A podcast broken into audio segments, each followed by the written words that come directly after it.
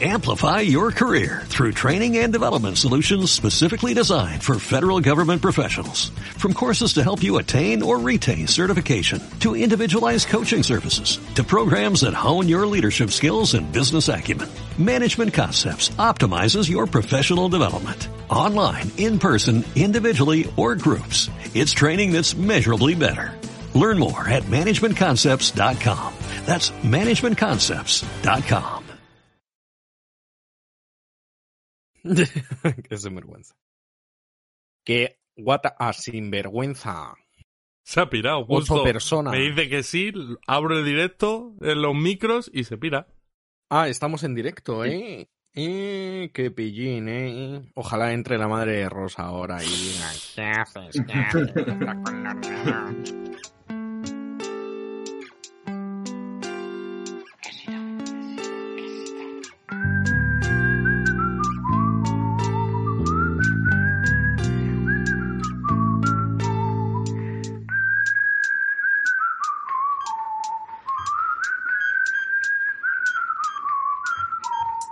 Está con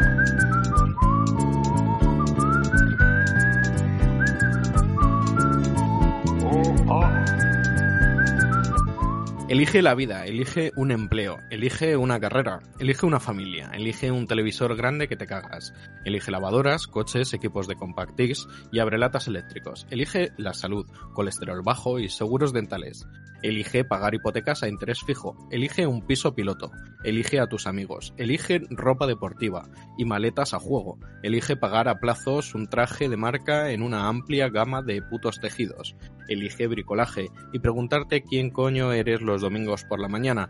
Elige sentarte en el sofá a ver teleconcursos que embotan la mente y aplastan el espíritu mientras llenas tu boca de puta comida basura. Elige pudrirte de viejo cagándote y meándote encima en un asilo miserable, siendo una carga para los niñatos egoístas y hechos polvo que has engendrado para reemplazarte. Elige tu futuro, elige la vida. Lo que acabáis de escuchar no es de cosecha propia, claro, sino que más bien son las palabras del monólogo que suelta Renton, el protagonista de Trainspotting, al inicio de la ya mítica película, basada en la novela homónima del escritor británico Irving Wells. Y es que Renton y sus allegados pudieron elegir no elegir la vida, pero a nosotros, seres de carne y hueso de esta realidad, ni siquiera nos han dejado escoger alguna de las cuestiones mencionadas por Renton. Rescato este monólogo de Trainspotting no por pura casualidad, sino porque el pasado 7 de marzo me crucé con un artículo publicado por el diario Infolibre que llevaba el siguiente titular. Un 40% en paro, un 83% en casa de sus padres y un 32% muy triste. La frustración de una generación con dos crisis a cuestas. Y es que, según el Instituto Nacional de Estadística, en el cuarto trimestre de 2020 la tasa de paro de los menores de 25 años se situaba en un 40,13%, 10 puntitos más que el año anterior. Además, se añade en este mismo reportaje que la pandemia ha provocado por primera vez desde 2013 aumente el número de jóvenes que ni estudia ni trabaja, concretamente un 17,3% de los jóvenes que entre 15 y 29 años, según ha publicado el Ministerio de Educación y Formación Profesional a partir de la última encuesta de población activa. La consecuencia más evidente para la gente con trabajos precarios, en el caso de que le dejen trabajar, claro está, es que esa misma gente no se pueda permitir un alquiler en ciudades tan gentrificadas como Madrid, de hecho, según el último informe del Observatorio de Emancipación del Consejo de la Juventud de España, relativo al primer semestre del año 2020, solo un 17,3% de los jóvenes se vivía fuera de casa de sus padres. No os alarméis, sabemos que el panorama es desolador y que seguramente lo seguirá siendo, sobre todo con esta nueva crisis económica que nos está empezando a devorar si a muchos no lo ha hecho aún. Tenemos al gobierno de la nación más progresista de la historia, que entre otras cosas ni ha cambiado la reforma laboral, con ese despido rápido y fácil gracias al PP, como tampoco se ha atrevido a regular el mercado de los alquileres porque, a ver, tampoco hay que pasarse, y mucho menos ni hablar de la limordaza teniendo en cuenta que, por ejemplo, gente como Pablo Hassel pues ha acabado en la cárcel por simplemente cantar canciones. En fin, bienvenidos al vigésimo tercer programa de la cuarta temporada de La Placita. Os habla Eduardo y conmigo están Vivi, Ross y Vicente. Comenzamos.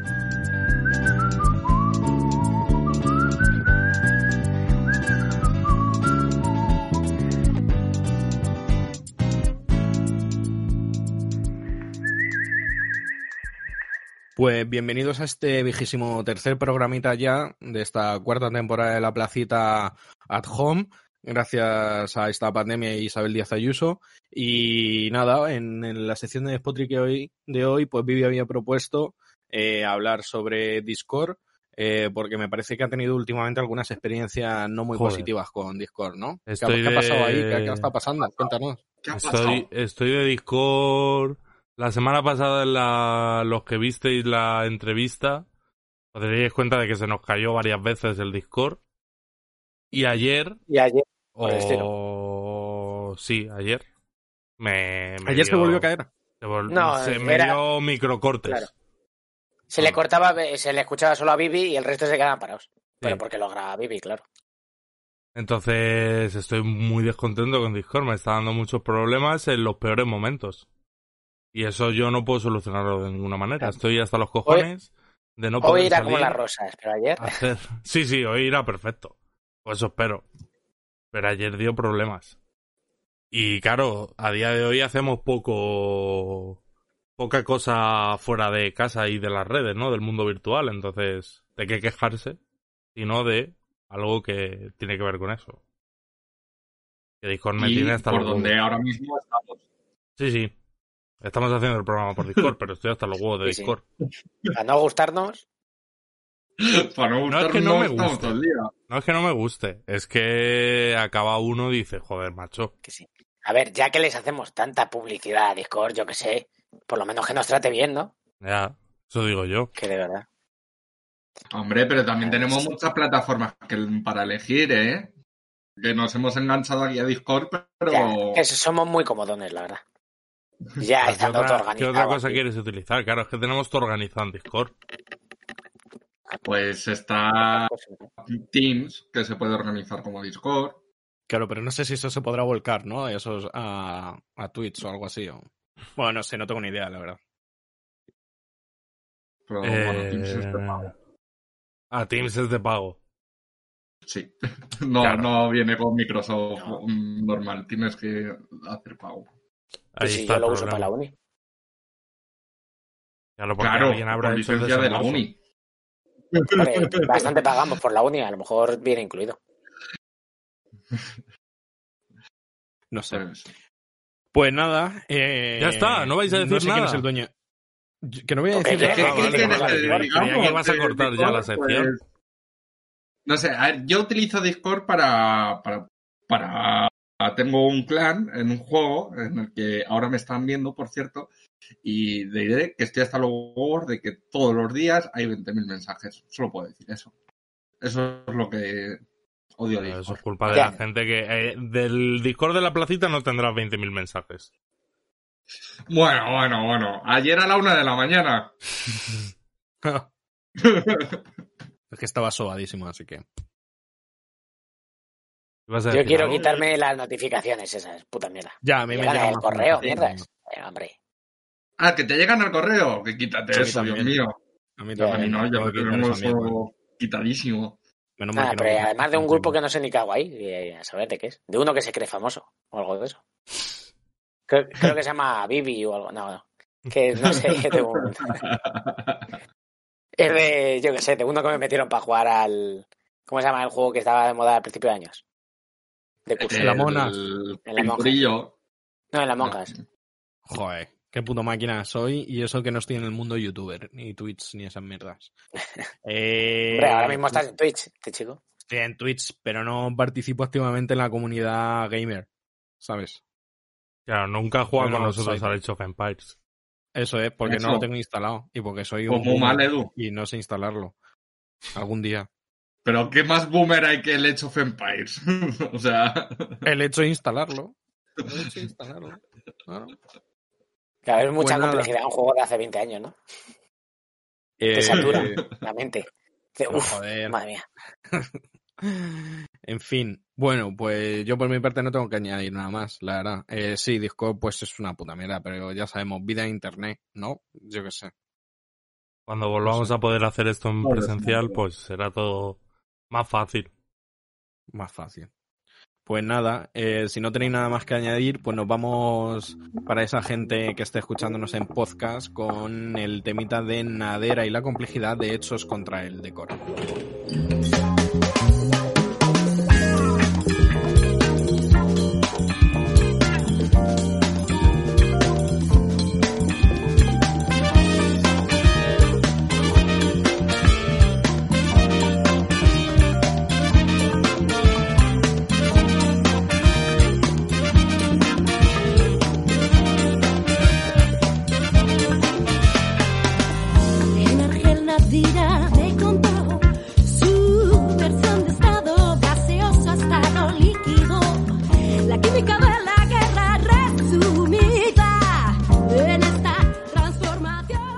Pues volvemos después de escuchar este temita de Nadera y la complejidad de hechos contra el decoro, porque Ross, hoy eh, vas, a hacer un pastiche guapo, ¿no? Porque nos vienes a hablar del codere romano, ¿no? Lo que es eh, las casas de apuestas en, la Roma. A hablar, bueno, no de las casas de apuestas, de en general del juego y las apuestas en la antigua Roma. Porque esto no es un problema que tengamos nosotros ahora. Que en Roma ya era un problema ah, estaba muy vigente. Así que voy a hablar un poquito de, de todo, cómo funcionaba, cómo, a qué jugaban, qué, qué les iba por esa época. Y, y de un poquito de cómo iba la, la vaina, ¿no? ¿Qué es esto? ¿Qué es esto? De- del juego en Roma, el juego. Como si los romanos eran la polla, ¿no? Como que jugaban, como que apostaban. Pues bueno, eh, lo primero que decir es que ellos, eh, para meter un poco de mitología, siempre tengo que meter mitología, chavales, es que eh, ellos eh, decían que mm, en la guerra de Troya se había, según la mitología, se había inventado el juego. Lo inventó un soldado para hacer que las tropas se entretuviesen después de las batallas y no se eh, percatasen del hambre. O sea, para la distracción. Es para lo que ellos se supone que mitológicamente se había inventado este juego en la guerra de Troya. Y los romanos eran muy dados a jugar. Se supone que los ricos eran los que apostaban grandes fortunas y demás, pero es un juego, eh, bueno, el juego pegaba mucho a las clases, a las menos pudientes. ¿Y por qué? Porque les daba la falsa idea de que a través del juego podían escalar socialmente. Que tú eras un pobre de mierda que cobraba cuatro duros y que a través del juego te podías hacer multimillonario. En verdad, lo que se crea ahora mismo. La misma idea que tenemos ahora. Y esta idea eh, social, pues es la que eh, indagaba en Roma. ¿Por qué? Porque en Roma eh, estaba mucho más inculcado que en nuestra actualidad. Porque en la antigua Roma todo era azar. Todo era un azar que no podías controlar. Que hubiese buena cosecha o mala cosecha dependía de tu economía. Si vivías de, de a lo mejor de otro tipo de cosas, todo era puro hacer, azar. Y en cualquier momento se te podía desplomar tu economía y la única manera de controlar que tú tenías de subir esa economía un poco era a través del juego. Porque tú el juego podías aprender a jugar, dominarlo y vencer al rival si eras mejor que él. Aunque es azar. Esta idea es un poco la misma que tienen ahora los jugadores. Yo soy mejor jugador que el otro y así puedo eh, llegar a ganarle. Todos nos creemos el más listo y por eso creemos que podemos ganar los juegos de azar. Pero sí es cierto que eh, en esta época, sobre todo, mm, si habías dominado las cuatro esencias del juego, sabías contar, sabías leer, sabías unas cuantas cosas más, podías machacar ya a la gran mayoría de la competencia. Dos cosas más para ser concretos. Pues claro. Con lo cual, eh, esto es lo que hizo que pegara muy fuerte en esta. en Roma. Y eh, también hizo que fuese muy eh, criticado. Se decía que eh, no era de gente virtuosa el jugar a los juegos, que era en plan, eh, de, se les comparaba con, con gente, eh, como si de estos que ponen los cuernos, eh, Adúlteros. Fieles. con adúlteros y se les comparaba también con ladrones. Eh, o sea que estaba muy mal visto, pero toda Roma, toda Roma jugaba. Y llegaron a prohibirlo en multitud de ocasiones. Se prohibió, entre otras cosas, que solo se pudiese jugar, por ejemplo, los días festivos. El único problema de esto es que la gente se lo pasaba por el forro los cojones y los restos de, de tablas de mesas de juego que hay por toda Roma nos demuestran que estas leyes nadie se las toma en serio. Pero limitaban ¿por qué limitaban este juego? En verdad, ¿qué daño podía hacer? Ahora mismo sí sabemos el daño que puede hacer que los ciudadanos todos jueguen a ruina familias y un montón de cosas. Pero a los romanos, ¿qué más le daba que el de al lado se arruinase? Si tú ganabas con ello. Ahí tenían otro tipo de intereses. La cosa es, si tú veías que toda la población estaba enganchada al juego, decías, ¿qué ciudad es esta pecaminosa que lo único que hacen nuestros ciudadanos es puto jugar? Que no hacen nada más. Y por eso los políticos es principalmente por lo que empezaron a prohibir esto. Que era una prohibición de mentira. Porque luego se podía hacer, pero no dar la visión de que en la calle estuviese todo el mundo jugando a todas horas, pues dicen es que nuestros ciudadanos son unos ninis que lo único que hacen es jugar, Pero a qué apostando todo el día. ¿Tú sabes a Eso os lo voy a explicar ahora en un ratillo. Ah, Era todo, todo, todo lo que jugaban tenían que jugar a apuestas. Ahí no se jugaba por entretenimiento puro y duro. Alguno había, pero poco. Y seguramente tuviesen también apuestas. Si tú no apostabas, no era nada. Se supone que uno de los mayores peligros por lo que lo prohibieron es porque los que jugaban podían ascender socialmente. Esto es completamente mentira. Aunque se hacía eso en política, se decía eso como, como un argumento, nadie apostaba lo suficiente como para escalar socialmente. Eran pequeñas apuestas. Principalmente por lo que se hacía para no tener una ciudad llena de gente que lo único que hiciese fuese jugar. Lo que te hace eso al final es joderte la sociedad. Entonces, por eso se, se empezó a prohibir. Y hay un montón de leyes que iban prohibiendo esto, que las prohibían jugar en las tabernas, solo dejaban eh, comer después de la comida, eh, solo días festivos y estas cosas que os he comentado. Ahora vamos a ello. ¿Qué jugaban? Así que os he traído unos cuantos juegos. Eh, el más famoso, a lo que más jugaban, eran los dados. Unos dados. Los dados existen desde antiquísimo. Son seis caras con numeritos y ya está. Tiran los dados y a hacer apuestas. Super easy. Eh, se sigue jugando. Eh, luego tenemos el. ¿Qué pasa? Sí, que no, me, no me ha- pasa me ha gustado como ha sido como una, un- una review de un producto, ¿no? Eh, Súper sencillo, se sigue jugando. Venga, otro. Os lo recomiendo, chavales. Muy bien. que sí, yo tengo dados en casa. Eh, pero dados de jugar, no dados de todos tenemos dados, digo de los del juego, con instrucciones, tu cubilete y esas cosas. Luego había otro juego que era el Micatio, que era una especie de piedra, papel, tijera. Eso es, según el artículo, te lo definían como eso. A mí no se me parece del todo. Básicamente, sacaban, eh, hacías apuestas entre dos. Y decían, o entre varios, no sé cuántos podrían ser. Decían, va a salir un 8. Y luego tú sacabas un número y el otro sacaba otro número, se sumaban y el que más haya acercado, pues ganaba. Pues eso son A mí no se me asimila mucho. Jugaban a los chinos. ¿no? Efectivamente. Los chinos. En, en el en el artículo te ponía que era como piedra, papel y tijera, pero La morra. Los tienes otros que se parecen más. La Luego morra, estaba el- ¿qué dices? Que se llama la morra, tío. Te lo juro, que sí, que sí, que lo estaba. Lo pone aquí Wikipedia. Eh, no sé, el- en, en Roma era el Micatio, según esto. Sí, sí, sí. Dice que es el Micatio pero en, en el romano. Claro. El, la Trunculi es como si fuese el ajedrez o las, una especie de entre ajedrez y dama que jugaban ellos, que este es el que más se le puede sacar que era un juego más de estrategia, el resto era puro azar. Luego tenían las tabas, las tabas os sonará un poquito, ¿no? Mítico. Mítica Sí, los huesos, con huesos. Claro, las, eh, las tabas era el hueso, era el astrágalo, que en griego el juego se llamaba astragaloi, creo. Y eh, este hueso tiene seis caras y las tirabas y pues como los dados un poquito. Depende de qué cara, tenía una puntuación. Eh, se sigue jugando también, mi padre jugaba de pequeño. Luego estaban típica apostar a las carreras de caballos en el circo o apostar a luchas de gladiadores. Incluso tenían una lista de las estadísticas de los gladiadores para que tú dijes, oh, cuatro victorias, cero derrotas, venga, yo voy a apostar por este. No, no, yo por este. Y velocidades y tiempos de los corredores, esas cosas. ¿Qué más juegos tenían?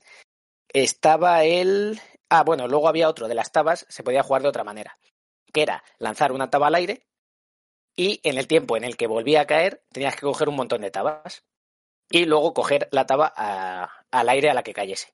No sé, una movida. Y luego uno que se llamaba las 12 líneas, eh, que era como el Black Gammon, creo, que no sé muy bien cómo se juega, así que no lo puedo explicar. Pero bueno, os hacéis una idea Next. los que sepáis. Eh, y eh, termino contando una pequeña historieta que es eh, dado, se dice alea en, en, en romano. En latín. Alea Jata es. Efectivamente, de ahí, vengo, de ahí viene aleatorio, por ejemplo. Entonces os voy a contar, para terminar ya hilando todo, eh, la historia de Alea y Actaes, que a lo mejor muchos lo sabréis, pero bueno. Esta frase la dijo, se supone que en griego, aunque yo lo he dicho en romano, eh, la dijo eh, Julio César al atravesar el Rubicón. Y significa, el dado fue lanzado. ¿Por qué? Porque él, que estaba haciendo guerra en Francia, en las Galias, se había hecho con un ejército enorme, el que le había dado Roma. Pero había convencido a su ejército para decir, mm, ¿y si cruzamos el Rubicón, que es el límite en el que ya entras en Roma, en la Italia de la época, y si cruzamos ese río y damos lo que viene siendo una especie de golpe de Estado. Lo que empezó una guerra civil. Entonces, cuando ya lo atraviesa es como la suerte está echada. Ya tengo mis soldados y si gano la guerra, pues me hago con el poder y si no, me van a liquidar. Así que eso es un poquito lo que significa eh, este hecho. Y es eh, el dado fue lanzado, o los dados, no sé, aldea, creo que es singular. Y con esto y un ¿Y bizcocho, griego cómo es? eso ya se lo preguntas. Eh, nos lo dijo Seutonio, así que se lo preguntas a Seutonio, que, que lo sabrá. el número. Luego, luego lo. Que claro, esta frase posiblemente no la dijese en ningún momento. Nosotros lo tenemos recopilado en libros que el- de gente que nos ha contado la vida de un montón de gente y se lo adjudican. Pero A ver ahí qué hace Ana Pastor, ¿eh? Anita Pastor. Fact check. que Con así que eso es todo, chavales. la. Joder, pues sí que le gustaba Curioso, más el juego a esta gente, ¿eh? No, no perdían Sí, sí, el sí. tiempo. De hecho, sí. Les iba, les joder. iba. Claro, de ahí la típica, la típica expresión pan y circo, pues viene por eso que tú les dabas comida y les dabas entretenimiento y podías hacer con la población todo lo que quisieras. Bueno, pues vaya jojona. Pues nada, pues si no tenéis nada que comentar, muchas gracias, Rol. La verdad, está guapo este tema. Ha sido el, uno de los pocos temas en los que no me he perdido con, con nombres. Y, eso es de agradecer para gente eh, poco, poco veloz como yo. Así que nada, nos vamos a ir ahora con un temita de Baby King que se llama No Sense.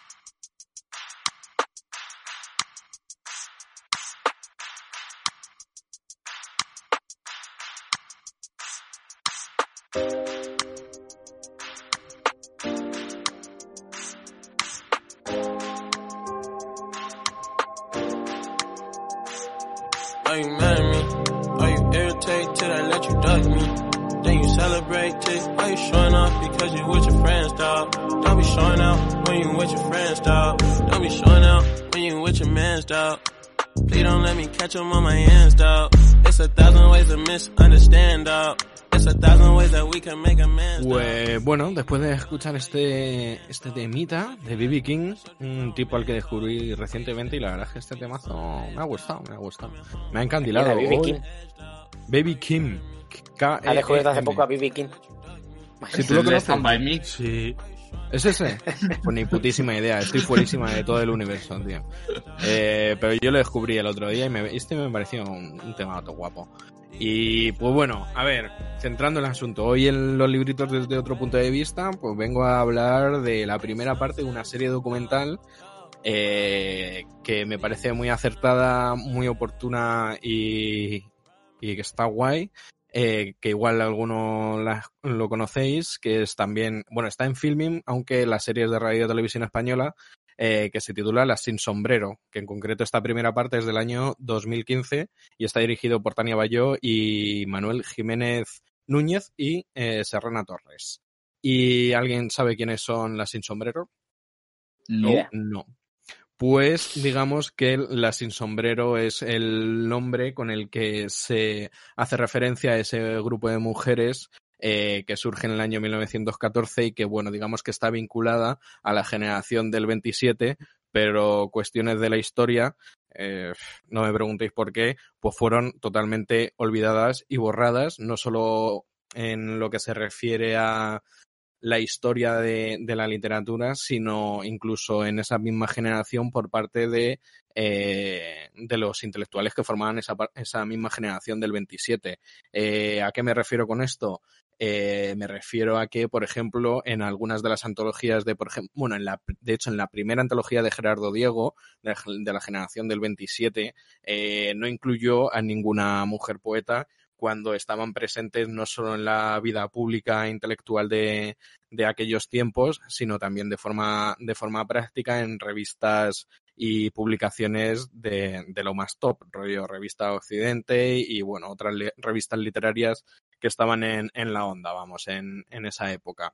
Entonces, bueno, esta, eh, esta primera parte eh, recoge, digamos, así de forma muy breve, porque hace como un recorrido con, de algunas de estas autoras. Sí que es verdad que, eh, a ver, es solo la primera parte, es decir, hay luego otros dos. De hecho, en 2019 sale como la segunda parte de, de esta serie documental que se llama Ocultas e Impecables, eh, con otras autoras, y luego, de hecho, es que ha sido justo en marzo de 2021 cuando ha salido la última parte de la serie documental que se llama El Exilio.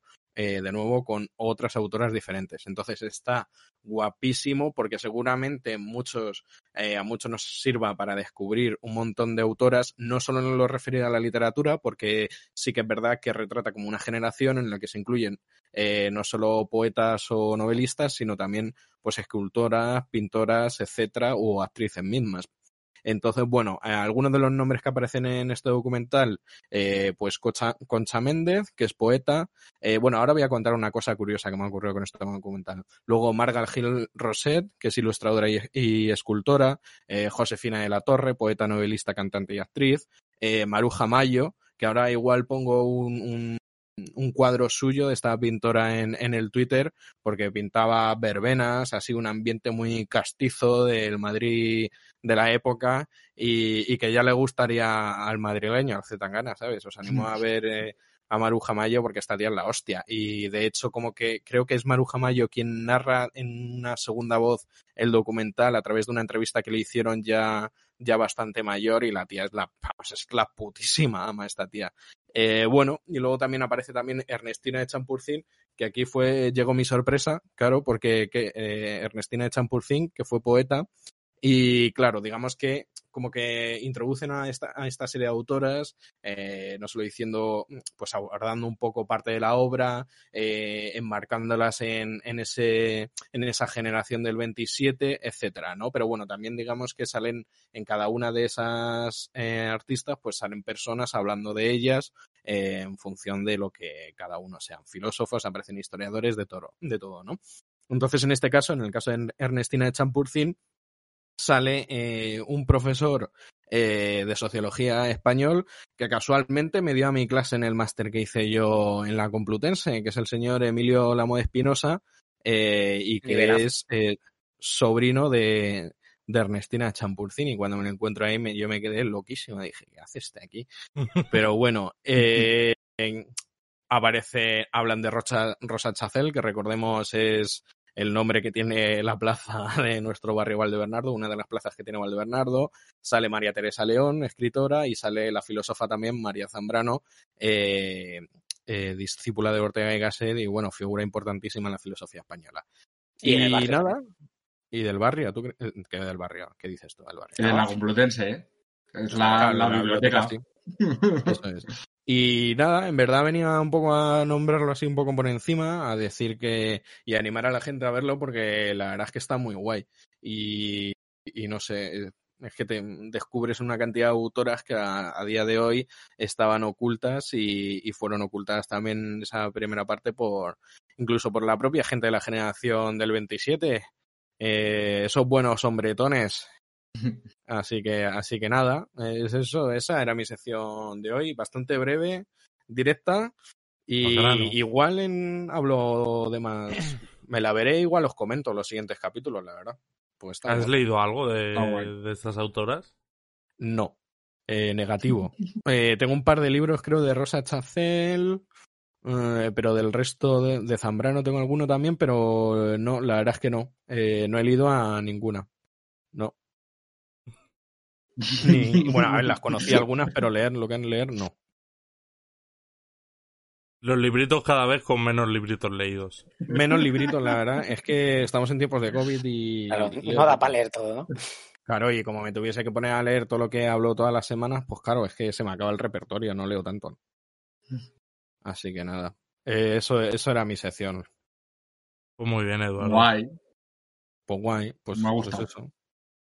Así que. Así más cosas curiosas. No sé. es que me he quedado corto, ¿no? Yo he hablado poco. ¿O qué? No te preocupes que hoy tengo yo sección. ¿Tienes Claro, puedes, puedes rellenar bailando si quieres. No, yo no hago eso. Yo no bailo. Eh, Hazte un dab, Eduardo, que, hazte un dab. que yo, yo, yo, yo es que leí un... Mi tía ha escrito un libro sobre el liceo que, que formaron allá por los años 20. Eh, las mujeres en Madrid. ¿Conoces?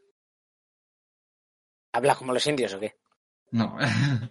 pues eh, se era un precedente a las feministas con Clara Campoamor, la, la mujer de Pío Baroja y demás, eh, la mujer de Ramiro de Maeztu, creo recordar, que formaron un club femenino y en el que había también, pues, pues, pues, estaban metidas están, me- autoras de la época y solo podías entrar si tenías la cita.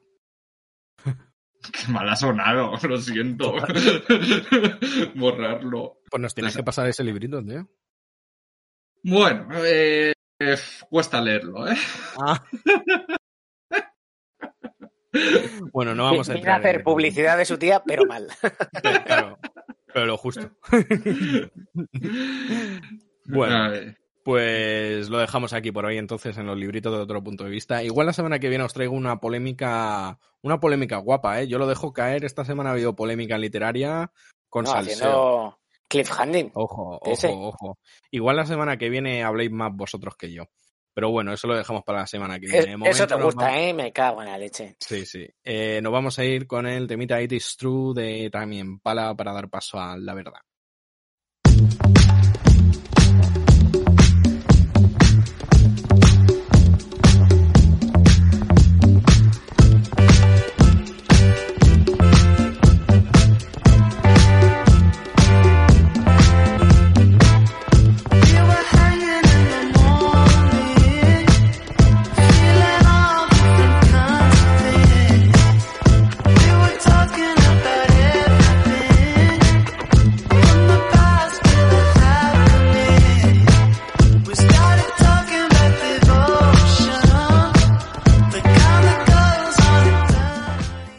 Volvemos con este tema de Easy True, Easy True de Time Impala, porque Vivi nos viene a hablar de algo que no, no sé la verdad muy bien qué es esto. Eh, lo tengo aquí, pero no tengo ni idea.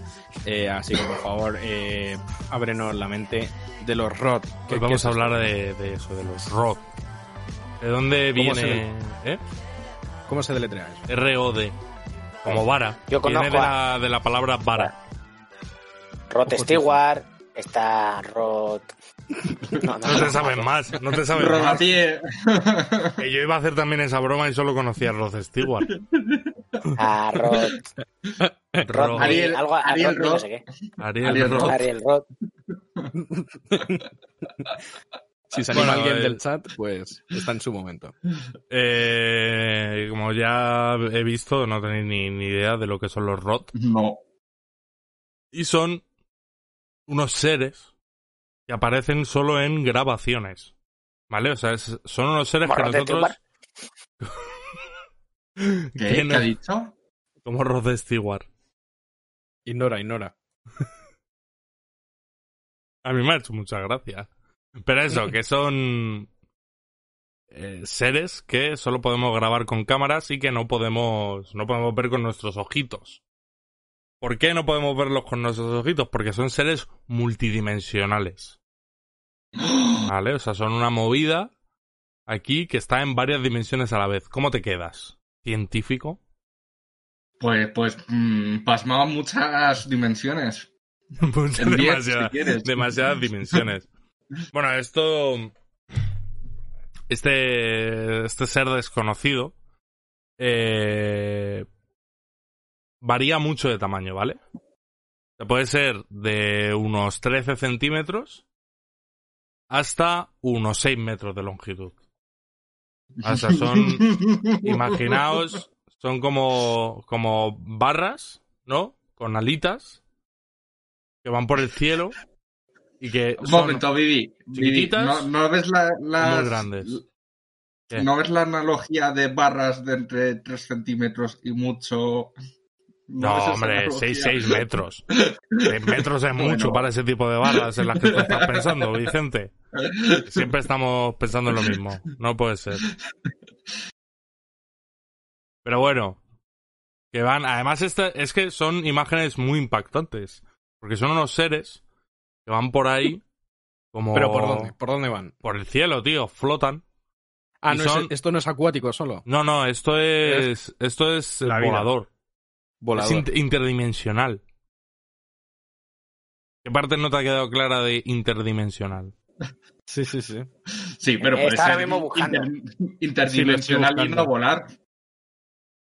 Claro, Yo pero luego te vuela. mi opinión sobre esto. ¿Sabéis, ¿Sabéis cómo vuelan la, o sea, cómo se mueven las sepias? Sí, Las sepias. Sí, claro. Que hacen, van haciendo, no, no que hagan así, sino que sus aletas que tienen aquí a los lados van haciendo como uh, uh, para arriba y para abajo. Pues con, con Eso esto pasa yo más o menos no lo mismo. dirige, ¿Eh? Que, que yo creo que las aletas de los lados de las sepias es para dirigir.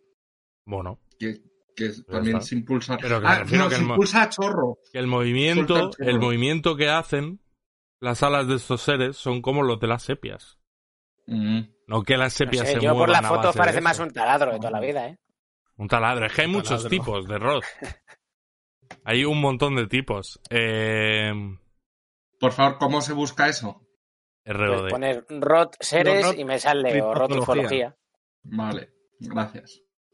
Y no sé, eh, ¿qué más cosas puedo contar de estos seres? Bueno, en 2005, eh, en la instalación de Genline, se hizo una prueba porque se captaban estos seres en, en, en las cámaras.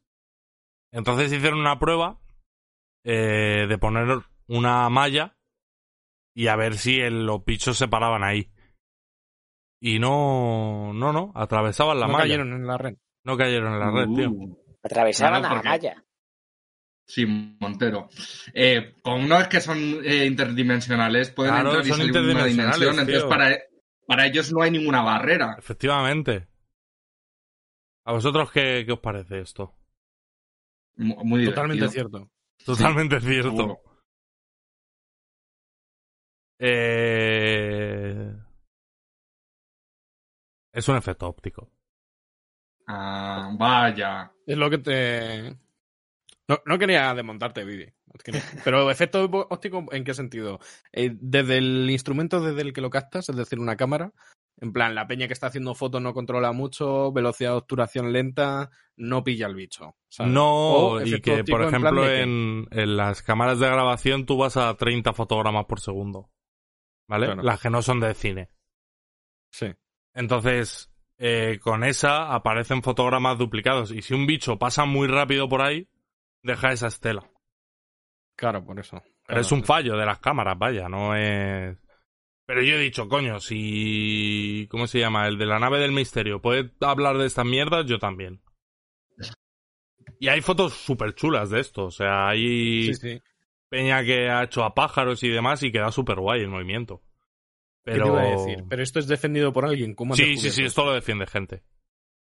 El mundo, y el de la página, el mundo inquietante. El mundo ¿no? No, no, ese señor. Ese señor, déjale que está ahora mismo con el rover de Marte. Ah. ahí intentando a ver si entiende cosas. Porque, Ah. bueno, ya hablaremos de... Pues sí, nos tienes que traer eso, Marte. Vivi.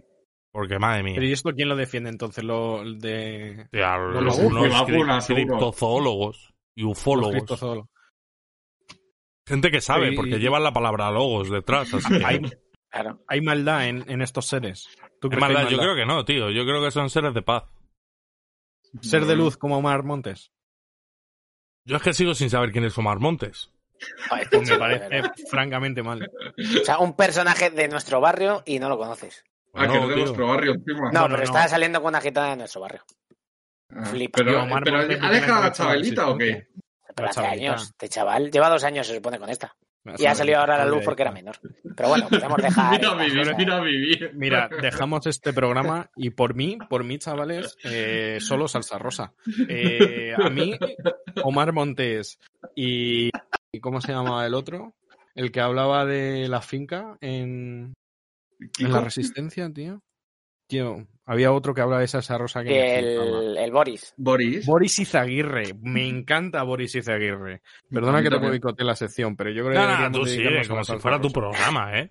Edu, el otro día, el domingo, viniendo de Asturias, iba en el mismo avión. A la que bajábamos por Barajas, ¿En que, que me lo crucé, estuve a punto de pararme y decirle, eres la hostia de la resistencia, ve más. Pero me dio Tiene que ir más. Hace mucho que no va. Yo me he visto lo- todas y hace mucho que no va. Pero ya está. Cerramos temas salsa rosa, chavales. Vale, pues, cuando quieras puedas despedir, ¿eh? Pero entonces, ¿son seres de luz o no son seres de luz? Son seres de luz, tío. Son- o sea, un ser interdimensional es un ser que, que ha, ha alcanzado conciencia muy superior. No Y sobre puede todo- estar pensando en guerra cuando eres tan Interdimensional. interdimensional. Y sobre todo, si es un efecto óptico, más ser que luz, más ser de luz que eso, no hay. Claro, claro, es verdad. Efectivamente. Literal, literal y metafóricamente. Yo iba a lo metafórico, pero si es literal, pues mira mejor. Dos pájaros. dos Eso que nos llevamos. Así que nada. Así que, pues nada, muchas gracias, Vivi, por traernos estos seres de luz a la placita eh, y, y iluminarnos una vez más con la, con la verdad. Eh, nos vamos ahora con el temita Veneno de John Corpse.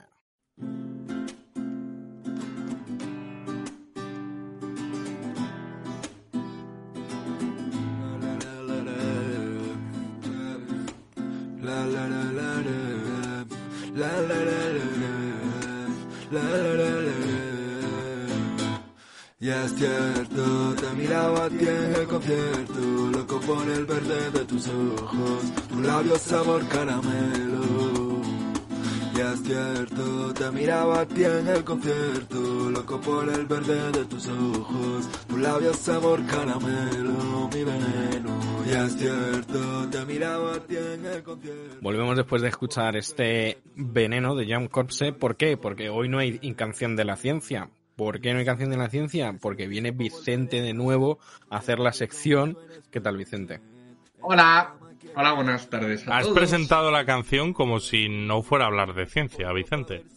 Va a hablar de ciencia, pero mm, es que la canción de la ciencia es de Álvaro. Es de Álvaro. Ya, Entonces, Entonces, cuando la viene canción de Vicente, ciencia es Álvaro. Cuando hay una Claro. canción que es otra cosa, pues somos Miguel o yo.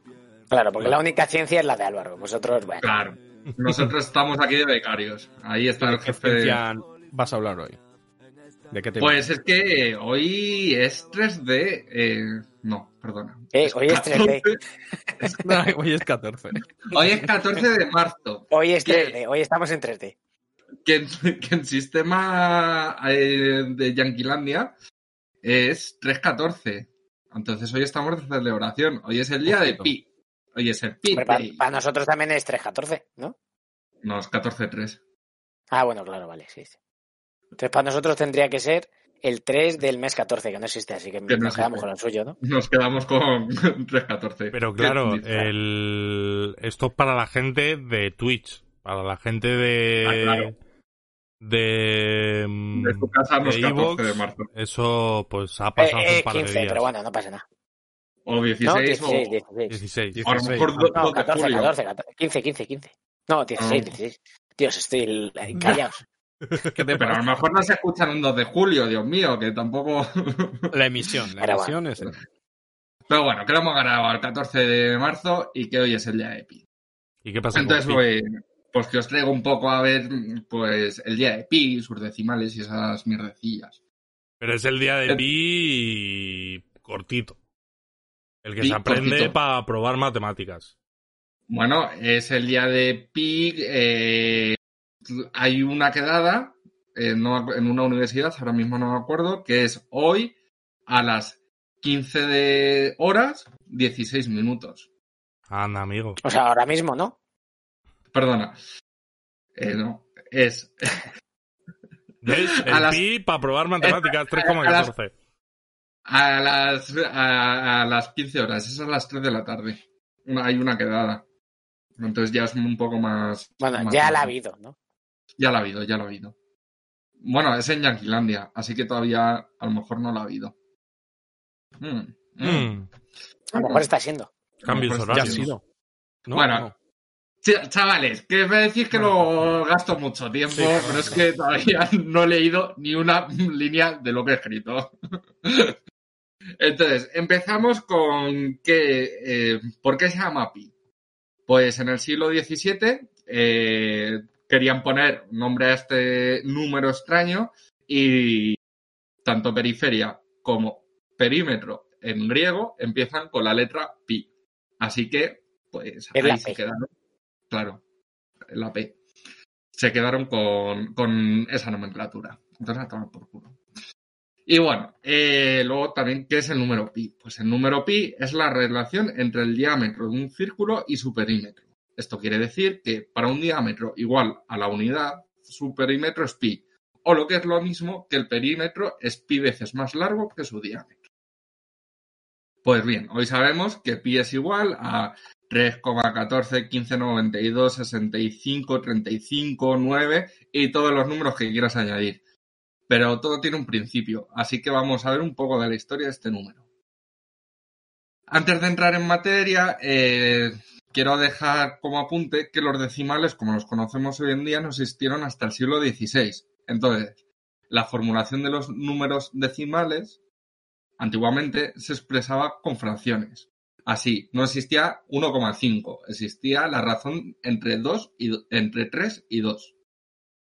Por lo que eh, operar con fracciones eh, puede complicar un poquito eh, las operaciones, ya que, como veremos a partir de Arquímedes, se, se enjalea todo mucho y, y hay muchos. Pues bueno, la primera referencia que se tiene es sobre el año 1900 antes de Cristo, de un escriba 1900 antes de Cristo. Ja, Se ha El quedado número loco. Eduardo, ¿eh? 4000 años tenemos ya de número pi. Anormal Pues- que tenga tantas decimales, claro. Anda que no ha tenido tiempo. Un, es- un escriba egipcio llamado ah, eh, Ammes, eh, donde se aproximaba a 256 partido de 81, lo que hoy diríamos como 3,1605. Nos adelantamos 300 años y en torno al 1600 antes de Cristo aparece en la tablilla de Susa, en Babilonia, donde se aproxima a 25 octavos, o sea, sé 3,125. Pues, como veis, estos dos números se alejan un poco de lo que hoy en día conocemos.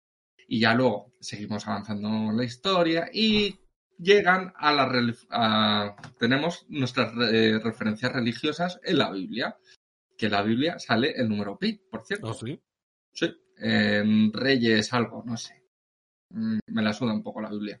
Lo siento. Qué chaval. Vaya, vaya insulto.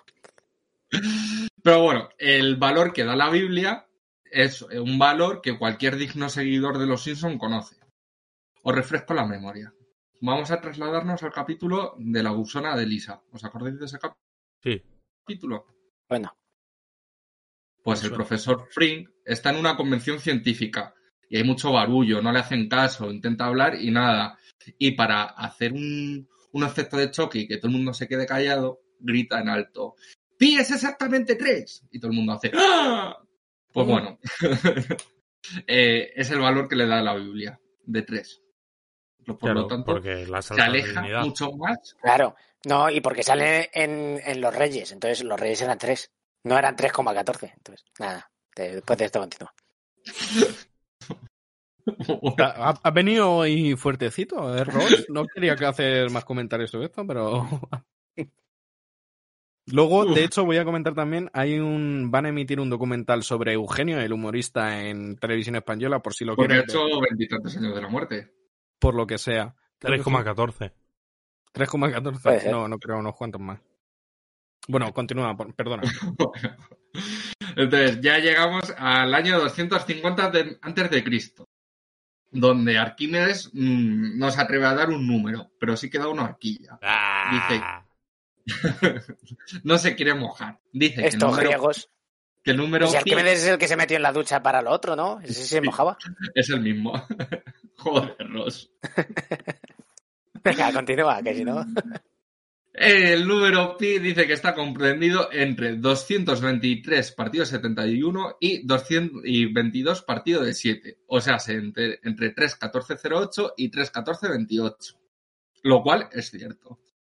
Pues bien, el método que, que- utiliza para calcular este número ya es más accesible que los anteriores y por lo tanto los anteriores no los, no los iba a explicar. Pero este sí que lo voy a explicar eh, porque aparte de ser entendible, es el método que se va a utilizar durante casi eh, mil años. Entonces, este método consiste en, ¿en qué se parece un círculo y un cuadrado? No se parece mucho, pero si ese cuadrado lo transformamos en un octógono, vemos el polígono de ocho lados, pues ya va siendo más redondo. Y si ese octógono lo transformamos en un hexadecágono, pues va siendo aún más redondo. Entonces, lo único que tenemos que calcular es cuánto mide el lado de nuestro hexadecágono, que ya tenemos las, eh, las herramientas matemáticas del teorema de Tales de triángulos y el de Pitágoras para calcular esos, esos valores. Entonces, es fácil aproximarnos. Pues bien, Arquímedes logró eh, calcular eh, este número pi, eh, esta horquilla que os he dicho, eh, a partir de un polígono de 96 eh, lados. Entonces, pues está guay. Y como no quiero que se nos acuse de eurocentristas, hoy os traigo también ciencia de- del otro lado de, de nuestra realidad. De, de eso, de ese sitio donde dicen que, que nuestra cultura hasta el siglo XIX no existía. Mítica De la China. China. De la China. Pues bueno, en, el, en China, en el Son año... los verdaderos inventores del número pi. Claro, bueno, no, esto, esto es posterior a Arquímedes, ¿eh? No, Y claro, pero el Arquímedes no lo inventamos en el siglo XIX. Ah, ah, pues utilizan el método Arquímedes. Pues bien, hay un documento del año 263 en China de un matemático llamado Liu Hui, en el que usando el mismo método Arquímedes llega a 3,14159. Esto es pi con los cinco decimales, eh, con los primeros cinco decimales correctos. Este matemático usó un polígono de 3072 lados. No sé si sois conscientes de que es un polígono de 3072 lados. Eso Casi ya un es círculo. Claro, y eso es una abstracción que, pues que hoy con nuestro desarrollo matemático, yo sí que veo que hoy en día se puede pensar en un polígono de 3072 lados.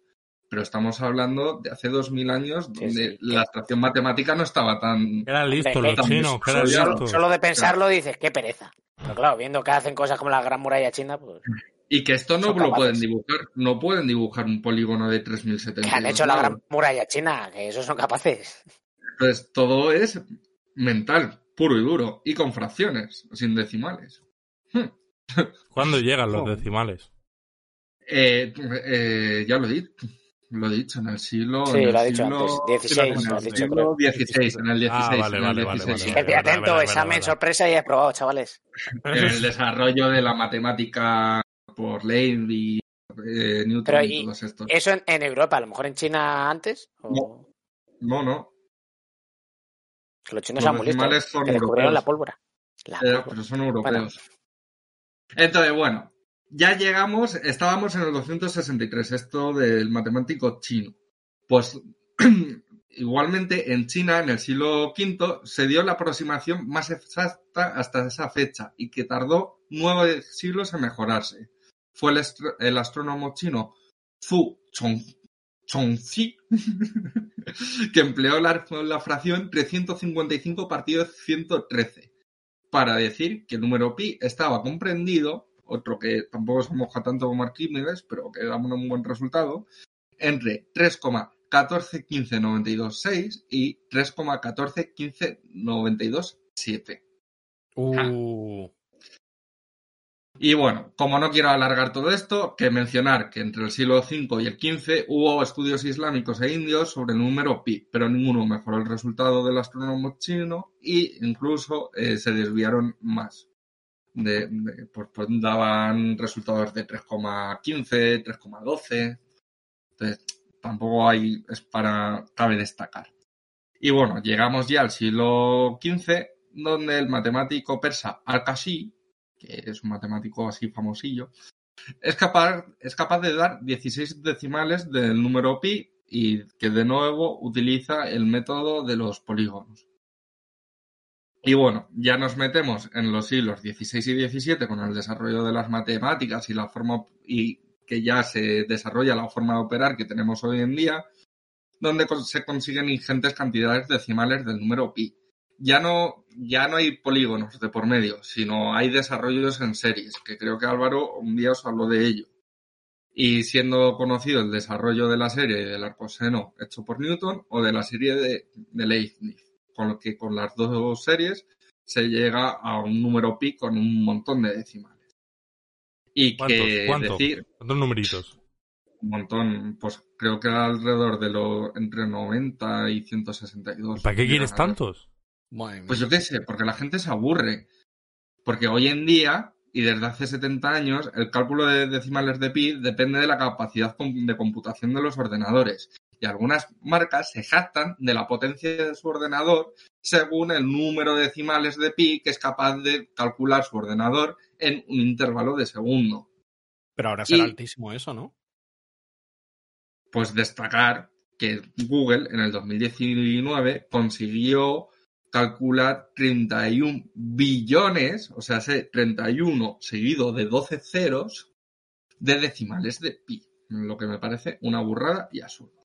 Hacer el, el círculo Hacer el perfecto y dominarnos a todos. Efectivamente. Vale. Y bueno, pues os- hoy os he traído los decimales de pi porque hoy es el pi day. Pues guay. Eh, Qué buen es- pi. es- sí que es verdad que en- tú lo sabrás, pero en las facultades de física matemáticas esto hay nivel friki muy alto con esto, ¿no? Con el número pi, un montón. Sí. eh, en mi facultad estaba Piman, que era un chaval que iba con capa y que ¿Cómo? llevaba un simbolito de, de un, un pin también de- del número de, de la letra pi y todo lo besaba a través del número pi.